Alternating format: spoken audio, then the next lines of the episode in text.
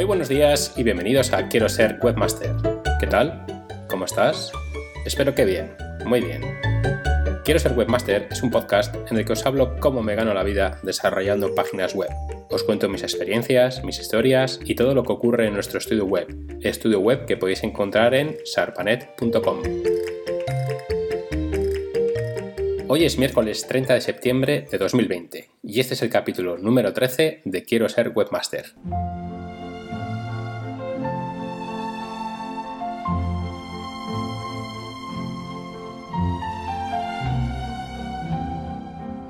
Tal día como hoy, en 1791, se estrenaba en Viena La flauta mágica, la última ópera compuesta por Mozart. Con tres años tocaba en el piano obras enteras aprendidas de oído. Con 14 años fue admitido en la Academia Filarmónica de Bolonia tras completar el examen en solo media hora, cuando el resto tardaba tres horas. Mozart murió con solo 35 años, pero fue tiempo más que suficiente para ser uno de los músicos más influyentes de la historia y convertirse en un mito.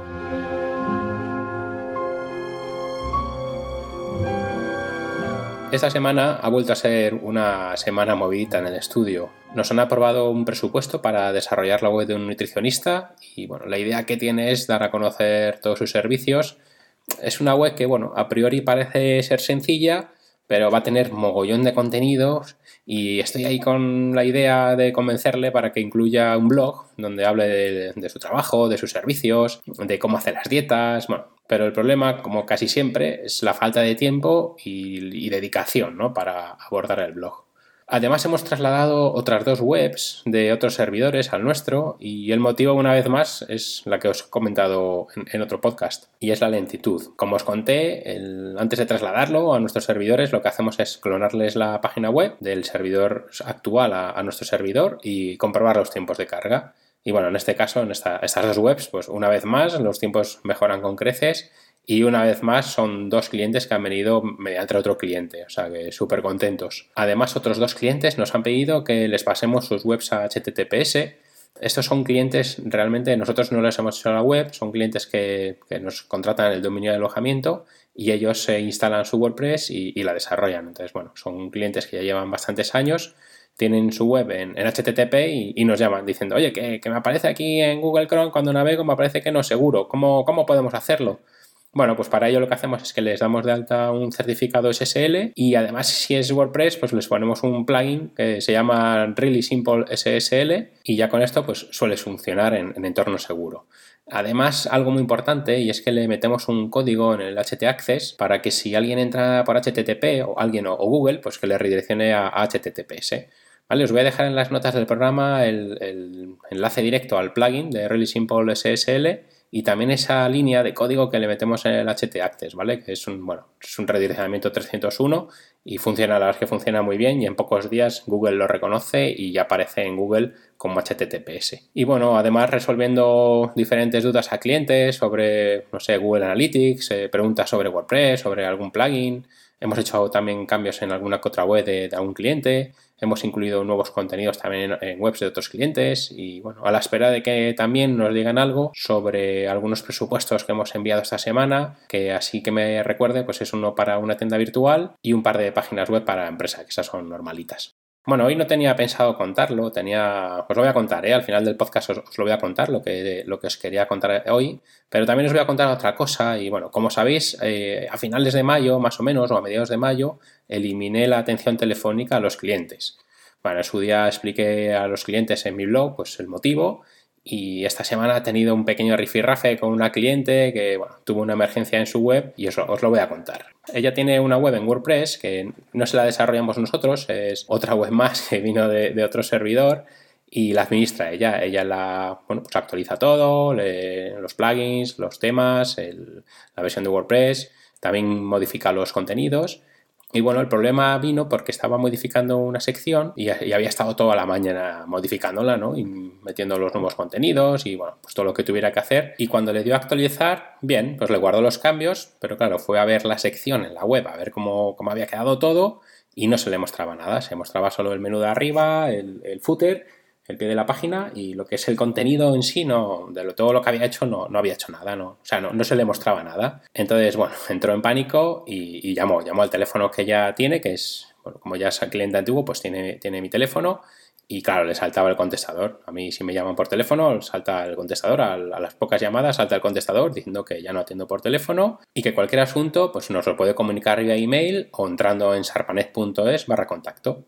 Bueno, la cosa es que debió llamar como cuatro o cinco veces y claro, las cuatro o cinco veces, pues como es lógico, le saltó el, contestador, ¿no? Diciendo que, no atendía al teléfono, que, no, que, no se atiende, que no se atiende por teléfono. Así que bueno, finalmente vio que ya no podía contactar conmigo por teléfono y optó por enviarme un email que decía... Pablo, ¿ya no se puede hablar contigo? Tengo un problema urgente en la web. Estoy haciendo la página de ventas y se me ha quedado todo en blanco. No termina de cargarse y no puedo acceder. Necesito hablar contigo para instalar la copia de seguridad. Llámame, por favor.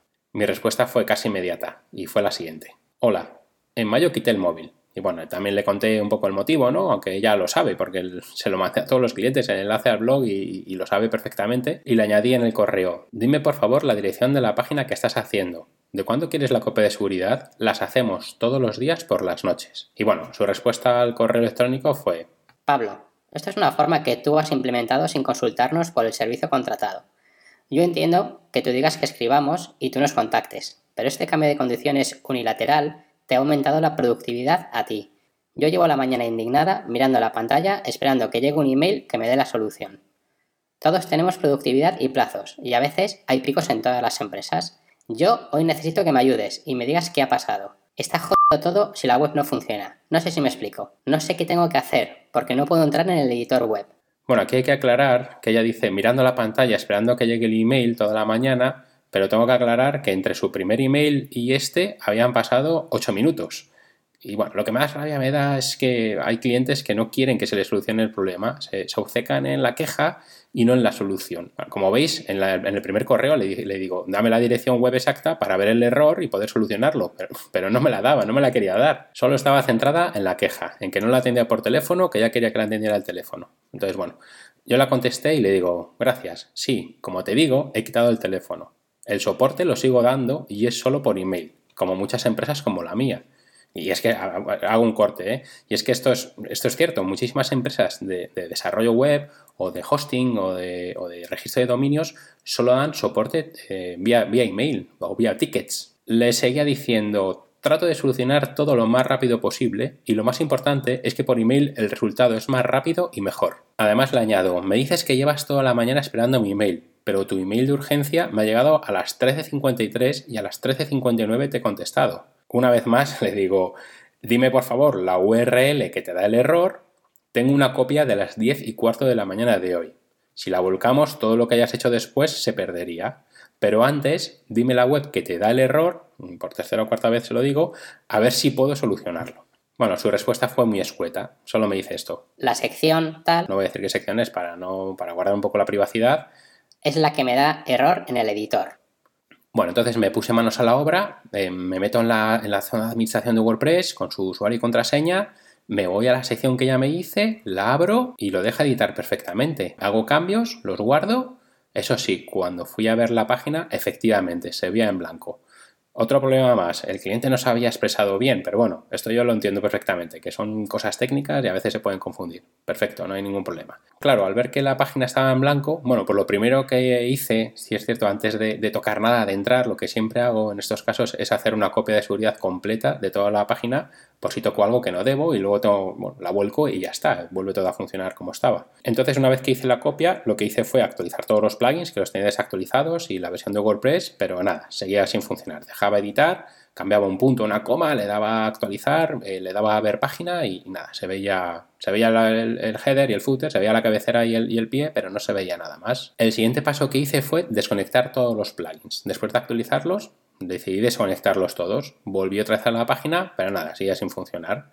Cambié el tema, le puse otro tema, digo, a ver si va a ser el tema. Nada, tampoco funcionaba. Lo que hice a continuación fue entrar en, en el editor de la página, me copié todo el código HTML y me creé una nueva página. Pero bueno, tampoco funcionaba. Así que bueno, finalmente digo, esto tiene que ser algo de la, página, el contenido de la página, que hay algo que hay algún problema. La página está hecha con Elementor y lo que fui haciendo fue ir eliminando varios bloques. Eliminé como 4 o 5 bloques, le daba a actualizar, veía la página, nada, en blanco. Volví a eliminar otros cuantos bloques y ¡tachán! Funcionó. Perfecto. Digo, bueno, pues entonces toca restaurar todo lo que había eliminado previamente e ir eliminando bloque a bloque hasta que di con el que daba con el problema. Claro, todo esto ya habían pasado como, como 45 minutos o 50 minutos desde, desde que me puse con ellos. O eso que os cuento aquí en un minuto, el hacerlo lleva, lleva bastante tiempo. Y bueno, entré en la edición de ese bloque, el que había borrado y que al borrarlo funcionaba. Y bueno, pues ahí había, ¿qué había? Pues había una imagen, que se veía un cuadrito, como que no existía la imagen me metí en el, en el código y había un montón de código súper raro y bueno, lo que hice fue eliminar la, la, imagen y funcionó, funcionó todo perfectamente. Así que le mandé un email al, a la cliente y le digo, oye, que ya, ya funciona todo perfectamente, era esta imagen, que creo que es una, bueno, el nombre de la imagen era una, una imagen X, bueno, no voy a decir cuál, súbela de nuevo y, y verás que funciona. Esto se lo mandé más o menos a las 4 de la tarde aproximadamente. Pues bueno, hasta las 6 de la tarde no me contestó. Y su respuesta fue, muchas gracias por solucionarlo. Yo necesito saber que si tengo un problema con mi web, que es mi empresa y es algo urgente, puedo hacer una llamada. Un teléfono solo de emergencias o WhatsApp no vendría mal. Bueno, pues no sé, yo creo que a veces igual es que hablo en chino o no, me sé expresar bien, pero por tercera vez mi respuesta fue, si tienes una urgencia, puedes enviarme un email. El tiempo medio de respuesta es de 10 minutos en mi horario laboral y el tiempo medio en solucionar el problema es de 30 minutos. Por ahora es la única forma de contactar conmigo, vía email o vía web en sarpanet.es barra contacto. Cuando tengas cualquier problema, escríbeme, aquí voy a estar. A ver, yo entiendo perfectamente que haya clientes que tengan la necesidad imperiosa de comunicarse por teléfono, que, por cierto es un invento del siglo XIX. Pero, a ver, ¿qué pasaría? Os voy a poner un ejemplo que es lo que os decía antes. Eh, ¿Qué pasaría si un cliente me llama? Me llama ahora mismo, me cuenta su urgencia, más o menos estamos una media hora por teléfono, que, que yo cuando hablaba por teléfono media hora se pasa volando, y media hora por teléfono contándome ese problema oye, que tengo un problema de tal, no sé qué, de edición, de, bueno, el problema que sea, media horita se va fijo. Durante esa llamada, casualmente, hay otros dos clientes que también tienen una urgencia y están llamándome. Durante esa media hora me estarían llamando y el teléfono estaría comunicando. Y además es que esto es algo que me ha pasado. Vale, sí es cierto que podría poner la llamada en espera, eh, decirle, oye, espera un momentito que tengo otra llamada. Claro, el cliente de, primero dirá, oye, que tengo una urgencia, otra llamada. El segundo me dice, no, que tengo una urgencia. Oye, mira, que tengo otra llamada que tiene una urgencia. Bueno, sería una locura. O sea, imaginaos el estrés que puede generar a una persona tener dos o tres llamadas a la vez y, las tres como una emergencia, que, necesitan que, que les des una solución ya, cuanto antes. Después de media hora de hablar con el primero, cuelgo. Y lo típico que me pasaba es que al minuto o a los dos minutos, claro, a ellos les llega un SMS, ¿no? Diciendo como que ya estoy disponible, recibo la segunda llamada. Claro, el cliente lo, más habitual es que estuviera cabreado. Dice, porque llevo media hora tratando de comunicarme contigo, estás comunicando. Bueno, total, nos tiramos otros 20 minutos o media hora, igual, hablando del problema. Eh, a, veces es cierto que no solo hablaba del problema, oye, ¿qué tal? ¿Cómo estás? Mira esto, mira lo otro, mira lo que me ha pasado, ¿qué opinas de esto? ¿Qué opinas de lo otro? Es decir, que otra media hora se pasaría volando. Y cuando colgamos a la media hora, que ya ha pasado una hora desde la primera, me entra la tercera llamada. el tercer cliente que, que lleva una hora intentando contactarme, pues bueno, súper estresado, súper cabreado, llevo una hora sin poder contactar contigo, eh, no sé, tienes algún problema con el teléfono, tal, un rollo. Total, que nos tiraríamos otra media horita hablando, otra media hora hablando de su problema, oye, mira, que es que he borrado esto, oye, mira, que es que tengo un problema con el correo, oye, mira, es que no sé qué. Total, que ha pasado una hora y media hablando por teléfono sin haber solucionado nada, solo escuchando problemas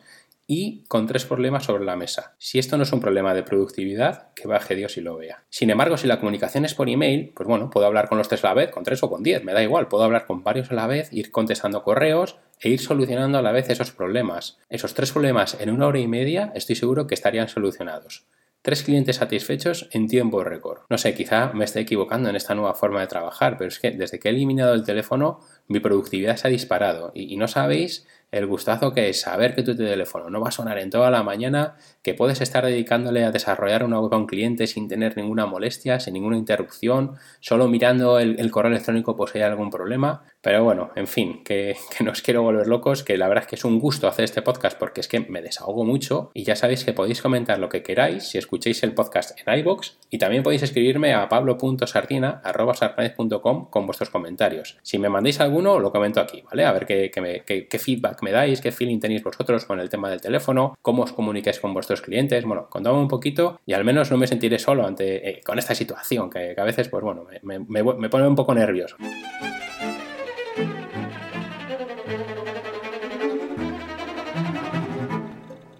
Bueno, voy a ir acortando que me alargo. La semana pasada me despedía diciendo que os contaría un proyecto que desarrollé y que al final acabé vendiendo. Y bueno, la verdad es que aproveché bien la ocasión y no esperé más. Nos tenemos que remontar al año 2008 aproximadamente. Era un proyecto súper sencillo y, bueno, que no me llevó casi nada el llevarlo a cabo. Lo que hice fue desarrollar una web de envío de SMS gratuitos. Como os digo, fue un proyecto sencillo y muy barato y diréis, bueno, barato, si, si eso conlleva un coste de envíos de SMS o no, conllevaba, ¿no? Sí, conllevándolo, ¿no? Que hay todavía empresas que hacen envíos de SMS, que por cierto, dicen, yo no lo he probado, pero dicen que funcionan muy bien. Pero bueno, la realidad es que desde esta página web no se enviaba ningún SMS. Al entrar en la web se explicaba que se podían enviar cuantos SMS quisieras, que no había ningún coste y había un formulario para escribir el teléfono al que querías mandar el SMS y un campo para escribir el texto del SMS. Yo recuerdo que más o menos eh, a principios de los 2000, 2002, 2003 más o menos había bastantes webs que efectivamente sí que te permitían enviar SMS gratis, pero luego con los años desaparecieron, así que bueno, yo creo que esta web resultó para la gente un boom, pero para Boom sí que era un programa que también existía en aquella época, 2003, 2004, que se llamaba SMS Boom y lo que hacía es que enviaba como 100 veces el mismo SMS al teléfono que pusieras. Yo lo que hice fue poner el mío, poner mi teléfono, a ver si funcionaba. Me acuerdo que estuve un montón de días eliminando SMS porque si me, se me llenaba el inbox del SMS, tenía que borrarlos. Bueno, era una locura. Lo que no diré es si lo usé para fastidiar a algún enemigo o no. bueno, lo que os decía, cuando encontrábamos eh, una web de envío de SMS gratis, lo que todo el mundo hacía era probar con su móvil, ¿no? Metía ahí su teléfono móvil y le daba a enviar, ponía un poquitín de texto, enviaba y bueno, a ver si funcionaba o no. En el caso de la web que desarrollé, cuando le dabas a enviar, te mostraba un mensaje debajo que decía, el SMS se ha enviado correctamente al número o sea, el que habías escrito, ¿no? El 6, 7, tal, el que sea. En este caso, bueno, vamos a pensar que es el, número, era el número de teléfono, el 100, ¿vale? El, teléfono del móvil era el número 100. Y al medio segundo, debajo aparecía un nuevo mensaje. El SMS se ha enviado correctamente al número 101 es decir, al número siguiente al que habías puesto. Medio segundo después, otra vez al 102, el, el, SMS se ha enviado correctamente al número 102, después ponía el SMS se ha enviado correctamente al número 103 y así, 104, 105, bueno, todo lo que quisieras. Mientras se ejecutaba este script que había desarrollado en PHP, la jugada es que debajo apareció un mensaje que decía, si deseas finalizar el envío de SMS, pulsa aquí. Claro, en ese momento todo el mundo estaba asustado pensando que estaba enviando su SMS a un montón de números y que a todo el mundo le daba a finalizar. Y era cuando saltaba un mensajito que decía, se han enviado correctamente 350 SMS se cargarán 350 euros al teléfono al primero que habías puesto, que solía ser el que tú metías, ¿vale? Y entonces era el momento en el que las pulsaciones de los visitantes estarían en 180 por minuto o, más. Y debajo apareció un mensajito, si crees que esto es un error, pulsa aquí. Claro, y todo el mundo pulsaba y era cuando te llevaba a una sección en la que te decía que era una broma y que se lo enviaras a todos tus contactos. Por supuesto, toda la web estaba plagadita de publicidad de Google Ads. La web tenía unas 2.000 visitas al día, más o menos. Eh, fue el pico que tuvo, pero el éxito no fue este. Y al fin y al cabo, conseguir visitas es algo sencillo.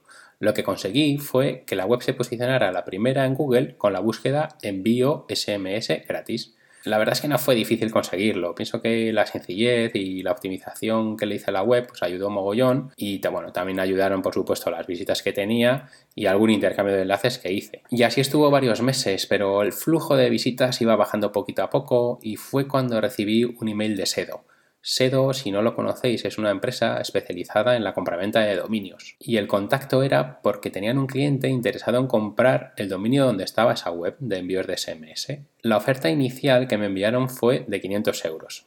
mi respuesta fue que, eso era muy poco. Más o menos mm, por aquel entonces Google Ads me estaba dando unos 100, 150 euros al mes aproximadamente y yo les pedí 3.000. Les digo, no, este, si queréis el dominio vale 3.000 euros. Su respuesta fue que, era un precio demasiado alto y que como máximo ellos pagarían 1.500. Yo lo que pensé es que, claro, se habían subido de 500 a 1.500, que son 1.000 euros, estoy seguro que pueden subir a 3.000. Me enroqué y al fin y al cabo, claro, yo tenía las mejores cartas. Si no me lo compraban, en más o menos unos dos años, dos años y medio, ya tendría esos 3.000 euros. Bueno, eso suponiendo que no bajaba, pero claro, yo sabía que eso estaba bajando, dudaba muchísimo, es que las visitas y los ingresos se estaban cayendo cada mes. Y sabía también que en cualquier momento Google me podría penalizar o, o bueno, igual la competencia podría posicionarse por encima de mí y desaparecer de esas primeras posiciones, bueno, entonces sería, eso sí que provocaría el fin de todos los ingresos, ¿no? Así que nada, tuve la suerte, me mandaron un correo electrónico y me dijeron, sí, el comprador acepta la venta por 3.000 euros. Bueno, pues ahí me dio un subidón y súper contento, así que nada, bueno, sedos de súper confianza, les pasé el código de autorización, desbloqueé el dominio, les mandé la factura y en cuanto tuvieron el dominio trasladado, lo pagaron religiosamente. Lo que sí es que aquí no acaba la historia, porque a los pocos días de trasladar el dominio entré a ver qué había en esa web. Claro, yo me preguntaba, yo, ¿por qué han tenido tanto interés? ¿Por qué han pagado tantísimo dineral por un simple dominio que, bueno, a ver, tenía visitas efectivamente, tenía muy buen posicionamiento, pero no sé, yo consideraba que 3.000 era, era demasiado, ¿no? Para una empresa que quería dedicarse a ofrecer envíos de SMS gratis, no lo sé, me entró la curiosidad y entré, pero esto será algo que os contaré la semana que viene, junto con nuevos proyectos que nos salgan durante estos días y alguna experiencia o conversación nueva. Hasta entonces, os doy las gracias por vuestros comentarios en iBox, por recomendarme en iTunes y seguirme en Spotify. Muchísimas gracias, disfrutad del día, de la semana y como siempre, cuidaos mucho.